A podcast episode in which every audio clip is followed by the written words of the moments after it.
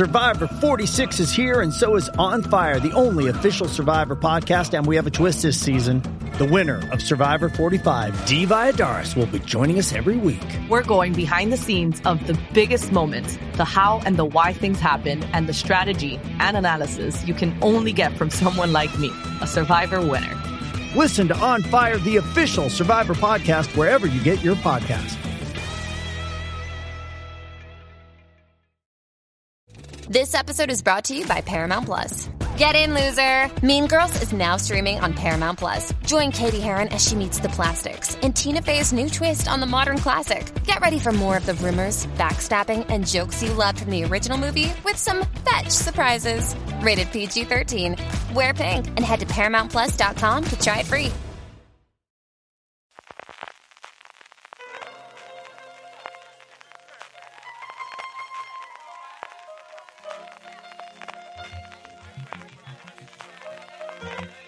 Estás escuchando Fuera de Series con CJ Navas. Bienvenidos a Streaming, el programa diario de Fuera de Series en el que un servidor, CJ Navas, te trae las principales noticias, trailers, estrenos y muchas cosas más del mundo de las series de televisión. Edición del miércoles 25 de enero con todo Hollywood y toda la profesión en general, por qué no decirlo, analizando los resultados de las nominaciones de los Oscars, vamos con nuestro contenido del día que tenemos varias cositas, incluyendo nuevos proyectos internacionales, en este caso de Apple TV Plus, como no, mucho tiempo estaban tardando en dar noticias de una serie nueva, muchos estrenos, especialmente de Disney Plus, terminaremos como siempre con la buena noticia del día, antes de eso permíteme recordarte que ya tienes disponible para comprar la tienda fuera de series, fuera de series.com barra tienda, la tienda para grandes fans de las series de televisión. Como ya sabrás, la hemos inaugurado con una colección de tazas muy pero que muy seriéfilas, a las que recientemente hemos añadido una de las Fireflies de las Luciérnagas de The Last of Us, que además, si compráis antes del 31 de enero, os regalamos una chapa de edición limitada con vuestra compra. Pásate ya por fuera de series.com barra tienda, que seguro que tenemos algo que te gusta.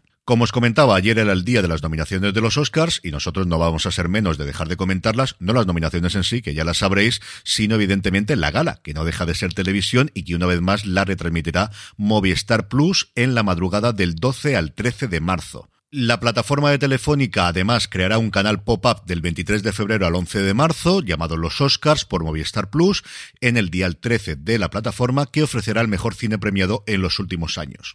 También aprovechaban la ocasión para sacar músculo y comentar que las películas y cortometrajes que ofrece, o en muchos de los casos, sobre todo en las películas, ofrecerá próximamente Movistar Plus, han recibido un total de 90 nominaciones. También hay alguna en filming, también hay alguna dentro de HBO Max, pero con diferencia donde más hay ese Movistar Plus, donde ya se puede ver todo a la vez en todas partes. Próximamente estarán los Faberman Optar y luego, eso sí, a través de Disney Plus, Avatar El sentido de agua y Almas en pena de Inisherin, que todavía no se ha estrenado en nuestro país y que en Estados Unidos ya está disponible en HBO Max. Y luego, a través de Prime Video, está Top Gun Maverick, que entendemos que también llegará cuando llegue aquí Sky Showtime. Y así, mira, ya hemos hecho la mención de la semana a Sky Showtime. Siguiendo con Movistar Plus, ayer hablábamos de la importancia que tienen los documentales deportivos recientemente en las plataformas y de alguna forma esto ha sido pionero Movistar, primero con Informe Robinson y ahora con Informe Plus. Y es cierto que normalmente no los suelo comentar y fallo mío porque veo muchos de ellos, pero el de esta semana me ha llamado mucho la atención. Este jueves 26 a las 10 en Vamos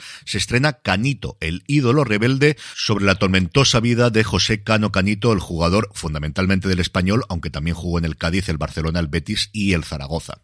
Se nos fue muy joven, con apenas 44 años, se retiró también muy joven, con apenas 32, y es alguien del que yo recuerdo muy poquito, pero siempre he oído hablar que fue una persona, pues eso, con una vida muy complicada y muy problemática, que venía de una infancia y especialmente una adolescencia tremendamente difícil, flirteando mucho con la delincuencia, y que el fútbol de alguna forma lo rescató y que era una verdadera maravilla verlo en el campo del fútbol. Así que sirva la recomendación, no solo para ver Canito este próximo 26 a las 10 de la noche, con entrevistas a Paco Flores, a Poli Rincón, a Gordillo, a Rafa Marañón, al Raúl Longhi o a Carles Rechard, sino en general para recomendar Informe Plus, que creo que lo hacen de verdad muy pero que muy bien.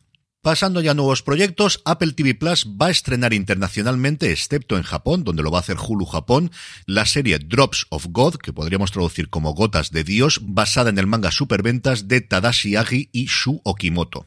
Como os digo, es el extraño caso de una compra internacional. En vez de que Apple TV Plus produjese la serie, lo había hecho anteriormente en algún caso, como por ejemplo la israelí Perdiendo Alice, que es una serie que con todas sus rarezas a mí me gustó mucho y a la que le dedicamos en su momento un Razones para Ver y un review que tenéis disponible en review de fuera de series, al que podéis suscribiros en este mismo lugar donde me estáis escuchando simplemente buscando review de fuera de series, pero que en los últimos tiempos no había hecho, que todo eran producciones propias o como mucho coproducciones, a ver si esto marca un nuevo rumbo para incrementar el catálogo de Apple TV Plus. Sobre la serie en sí, Drops of God comienza con el mundo de la gastronomía y el vino de luto, ya que Alexandre Leger, creador de la famosa guía de vinos Leger y figura emblemática de la enología, acaba de fallecer en su casa de Tokio a los 60 años. Deja a una hija, Camille, que vive en París y no ha visto a su padre desde que sus padres se separaron cuando tenía nueve años, y cuando Camille vuela a Tokio para la lectura del testamento de Leger, descubre que su padre le ha dejado en herencia una extraordinaria colección de vinos, la más grande del mundo según los expertos. Pero, para reclamar la herencia, Camille debe competir con un joven y brillante enólogo llamado Issei Tomin, a quien su padre había cogido en su seno y trataba como hijo espiritual. Pero, ¿era su relación con Isel tan solo espiritual? Chan, chan, chan, chan. La serie está protagonizada por Fleur Gefrier, que estuvo en Das Boot y en Ellie, y por Tomohisa Yamashita, que ha estado en The Head, en Tokyo Vice o en Alice in Borderland. Por su parte, Netflix prepara un nuevo documental de True Crime sobre el asesinato sin resolver de la presentadora de la BBC, Jill Dando. Dando fue tiroteada a la salida de su casa en Londres en abril de 1999 y a día de hoy sigue sin encontrarse su asesino, aunque la Policía Metropolitana de la capital inglesa llevó a cabo la mayor investigación criminal desde la caza en los años 70 al destripador de Yorkshire, Peter Sutcliffe. En la investigación se llegaron a identificar hasta 2.000 potenciales sospechosos, aunque como os digo, su asesino nunca fue encontrado. La serie estará dirigida por Marcus Plowright y estará producida por Emma Cooper, que lleva mucho tiempo trabajando en el género, lo hizo anteriormente en El misterio de Marilyn Monroe, las cintas inéditas o en la desaparición de Madeleine McCann. En el apartado de renovaciones, la CBS americana ha renovado por una sexta temporada de Neighborhood, la comedia de Cedric the Entertainer y Max Greenfield, que hasta donde yo tengo conocimiento no se ha metido aquí en España, no sé si en algún canal de pago, pero desde luego no está disponible en ninguna plataforma. Y terminamos con dos noticias de numeritos, de audiencias y de buenas audiencias. Por un lado, y tened en cuenta que estos son siempre números solo de audiencia en Estados Unidos, el segundo episodio de The Last of Us ha incrementado un 22% su audiencia con respecto al primer episodio. Se tienen que estar frotando las manos, desde luego, HBO, porque tienen un nuevo gran éxito y una potencial franquicia para explotar de aquí en adelante. Y por otro lado, Accused, la versión americana de la serie antológica inglesa que ha creado Howard Gordon para Fox, ha protagonizado el mejor estreno de la cadena en tres años. Es cierto que justo antes de la emisión del episodio se jugaba uno de los partidos de los cuartos de final de la NFL, el que enfrentó a Dallas Cowboys y los 49ers de San Francisco, pero no así, son números muy importantes para esta nueva serie. En el primer episodio además aparecía mi adorado Michael Chiklis, a ver cuánto tarda alguien en traerla en España. Entre las compañías productoras está Fox Entertainment, el nuevo estudio que montó lo que queda de Fox después de hacer la venta a Disney Plus, Paramount Televisión, así que apuntaría que podría llegar por Sky Showtime, y Sony Pictures, que al final es la propietaria de XN en nuestro país, que además creo que dentro de los canales de pago es quizá la que más le pega al que esto se vea en nuestro país. Creo desde luego que antes o después nos llegará a nuestro país, ya no solamente por estos números que ha hecho en el estreno, sino por la cantidad de caras conocidas que hay al ser una serie antológica. Le seguiremos desde luego la pista y seguiremos informando. En el capítulo de trailers, HBO Max ha mostrado el de su especial de San Valentín de Harley Quinn, tan alocado y tan cafre como solo absolutamente siempre. Netflix ha mostrado el de Pamela, una historia de amor que tiene un claim maravilloso. Pamela Anderson definió una década, ahora va a definirse a sí misma. Un documental que surge claramente del deseo de Pamela Anderson después del estreno de Pam y Tommy de contar realmente su verdad. Y por último, además de tener ya disponible como todas las semanas el vídeo de dentro del episodio del segundo de The Last of Us, HBO Max ha publicado uno de estos vídeos divertidos entre Pedro Pascal y Bella Ramsey de conocerse el uno al otro haciendo preguntas, que normalmente siempre me parecen muy edulcorados, pero es que la química entre ellos dos es sencillamente maravillosa. Vale mucho la pena que lo veáis. Todos estos trailers y vídeos, como siempre, los tenéis disponibles en YouTube, pero para que no se os escapen, la forma más sencilla es que os suscribáis a nuestra newsletter, newsletter.fuera de series.com, donde además de donde además de recopilar y ampliar todas las noticias que comentamos aquí en streaming, tenéis directamente el enlace a todos los vídeos que comento. En el apartado de estrenos, Netflix nos trae Contra las cuerdas.